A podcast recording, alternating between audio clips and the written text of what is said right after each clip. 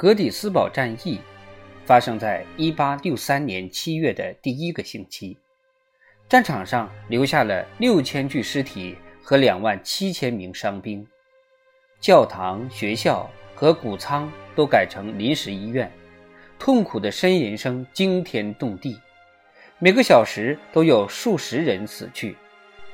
由于天气炎热，尸体迅速腐化，埋葬队不得不加紧工作。他们没有太多的时间挖坟坑，所以常常只在尸体上面盖上一点土，就地掩埋了。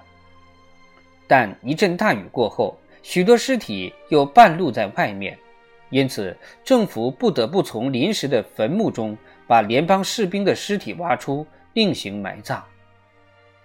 一八六四年秋天，公墓委员会决定举行一场神圣的葬礼仪式。并邀请了当时美国著名的演说家爱德华·艾弗瑞特前来做演讲。他们还正式邀请了总统、内阁成员、米德将军、参众两院的议员、几位德高望重的平民和外交使节团的成员参加这一仪式。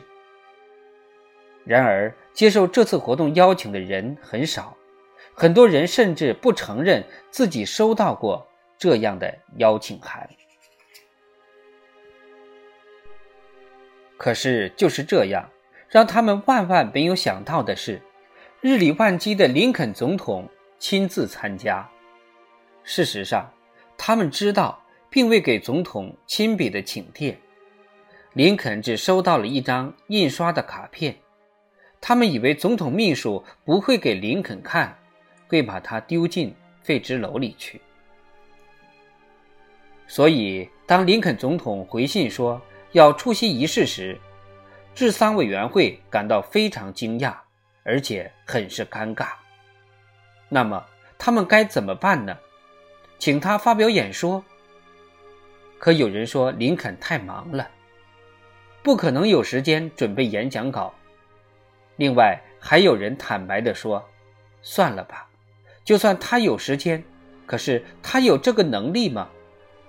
他们很是怀疑林肯。唉，是这样的，林肯总统可以在伊利诺伊州发表政治演说，但要让他在公墓的圣礼中做演讲，那可就不同了。这肯定不符合林肯的风格。因此，他们给林肯回信说，艾弗瑞特先生演讲完后，希望总统有时间能够说。几句恰当的话，他们就是这么写的。几句恰当的话，这封邀请函简直可以算得上是对林肯总统的侮辱，但林肯还是接受了。这是为什么呢？这其中还牵涉到一件有趣的事。就在前一年的秋天，林肯曾到过安地坦战场。那天下午，他和一个从伊利诺伊州来的朋友华德·拉蒙驾车出去。林肯总统请拉蒙唱一首小哀歌，那是林肯最心爱的歌曲之一。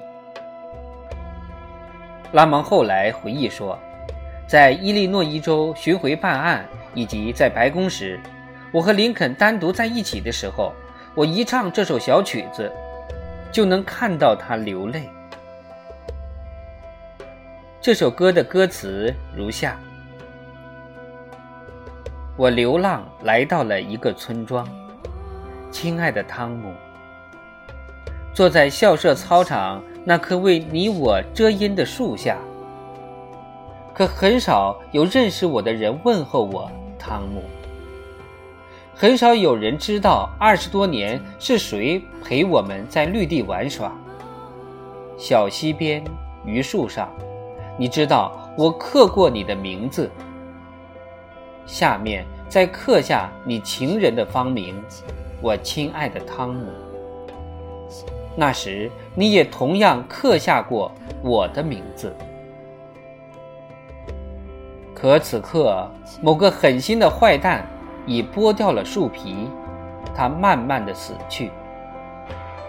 正如二十年前你刻过的那个芳名一样，现在他已经死去。这些年，我的泪水早就干涸，我亲爱的汤姆。可此刻，泪水却又再次满溢上我的眼眶。我想起深爱着的他，想起早已断了的情缘。如今我来看望他萋萋荒草的旧坟，带上鲜花，洒在二十年前。我们心爱着的人的坟上。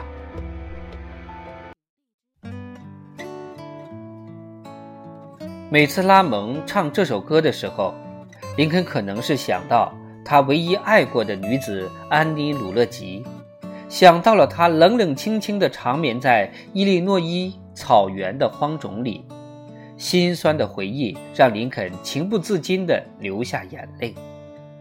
作为好友的拉蒙，为消解林肯心头的忧郁，他就又为林肯演唱了一首黑人的幽默歌曲。这本来就是件简单的事，无伤大雅。然而，经过林肯政敌的有意歪曲和添油加醋，竟然把它说成是全国的耻辱，将这事视为林肯对死者的大不敬。《纽约世界报》天天登载这件丑闻，连续刊载了将近三个月。林肯被控在大队人员埋葬死者的战场上讲笑话，唱滑稽小调。事实上，林肯根本就没有说笑话，也没有唱歌。这事发生时，他离战场有好几英里路远，而那些死者早已下葬了。可林肯的政敌们不理会这个事实，他们渴望别人流血，因此消息一经报道，举国上下响起一片批评声。这件事让林肯很伤心，那些攻击他的文字让他无法忍受，可他又觉得自己不能马上进行解释和辩解，否则的话只能抬高政敌在人们心中的分量。因此，他默默地承受这一切。在葛斯迪堡公墓献祭仪式的邀请函送过来时，他很高兴，因为这正是他渴望能够封住政敌的嘴巴，并向死者致敬的一个最好的机会。由于邀请函送来的太晚了些，林肯必须在短短两周内准备好演讲词。因此，林肯尽量抽空思考，利用更衣、刮胡子、吃午餐的时间，以及往来于斯坦顿办公室和白宫之间的路上，就是当他躺在国防部的沙发上等最新的战报时，他也在推敲这篇演讲稿。他把初稿写在一张浅蓝色的纸上，放在帽子里，戴在头上，走来走去。演说前的星期天，他说。我已经重写过三遍了，不过还未完成，我要再修改一下才能放心。他在死难战士祭礼的前一天抵达格底斯堡，平日里只有一千三百人的小镇，现在却挤进了将近三万人。那天气候晴和，夜色清明。一轮明月高高的挂在天上，来观看死难战士祭礼的只有少数人找到了床铺睡觉，更多的人只得在街上的闲逛中等待天明。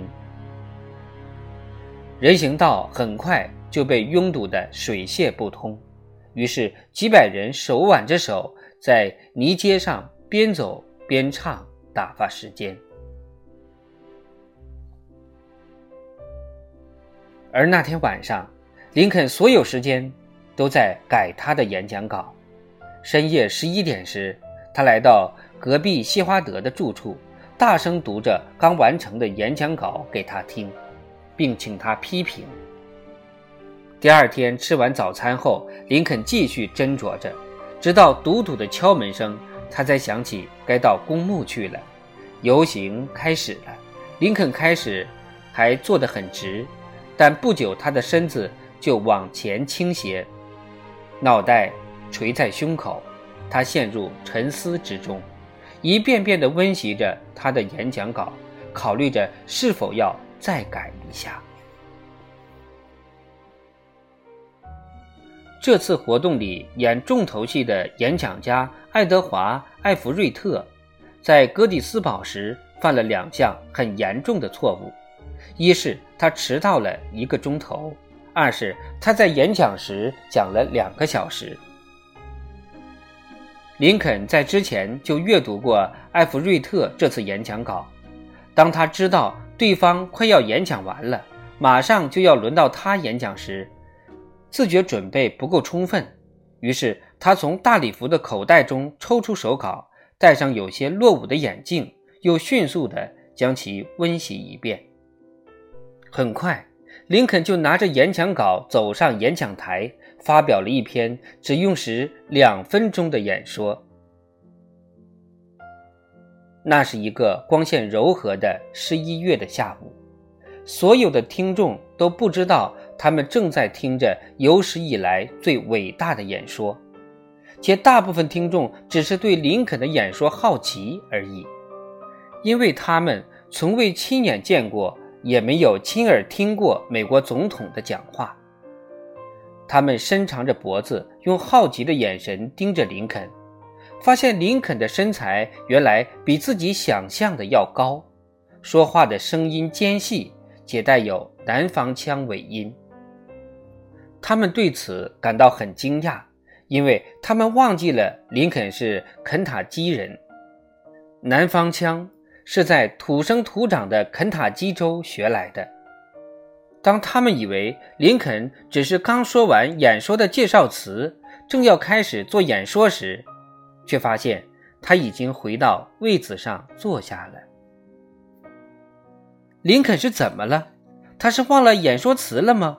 还是本来他就打算只说这么少的话，一时间大家既吃惊又失望，居然忘记了鼓掌。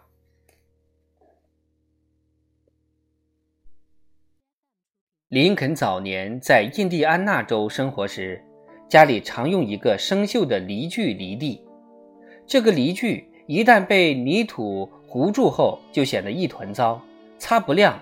就变成当地民众常用的词汇。在林肯的一生中，他在形容某件事情失败时，就经常用这句话来表达他的心情。此刻，林肯见到这种情形，转身对华德拉蒙说：“拉蒙，我的这次演说完全失败了，一点都擦不亮。大家好像对我的演说很失望。”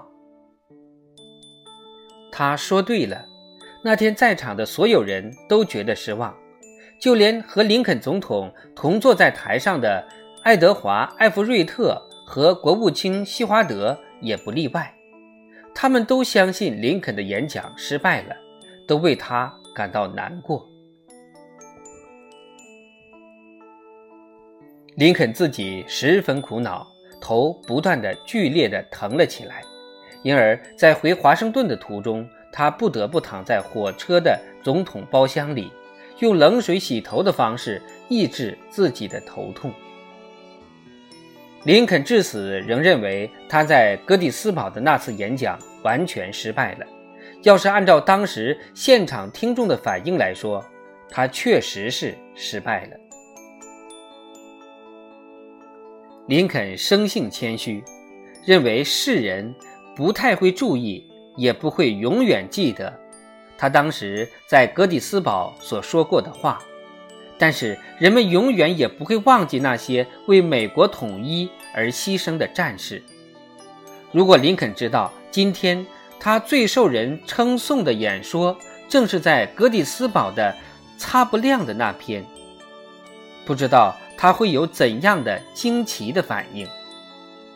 如果他发现，南北战争已被后人遗忘，而他自己在那里演说的不到两分钟的演讲稿，到今天还被尊为古今文学上的经典作品。林肯肯定会感到很惊讶的。林肯的格底斯堡演说，并不仅仅是一篇为悼念而进行的演讲，它是一个心灵在受苦后提升成为伟人的神圣表现。它是在不自觉的状态下写出来的散文诗，具有史诗般的壮丽与深刻。八十七年前，我们的先祖们在这块大陆上。建立了一个从自由中孕育、致力于全民面前平等主张的新国家。如今，我们正在从事一场伟大的内战，考验着这个国家和任何一个孕育着如此目标的国家能不能长存于世间。我们在这个大战场上相逢，献出了战场上的一部分土地，给那些献出生命。来保护国家的人，作为他们最终的安息之所。我们这样做，将百分之百适宜，而且百分之百恰当。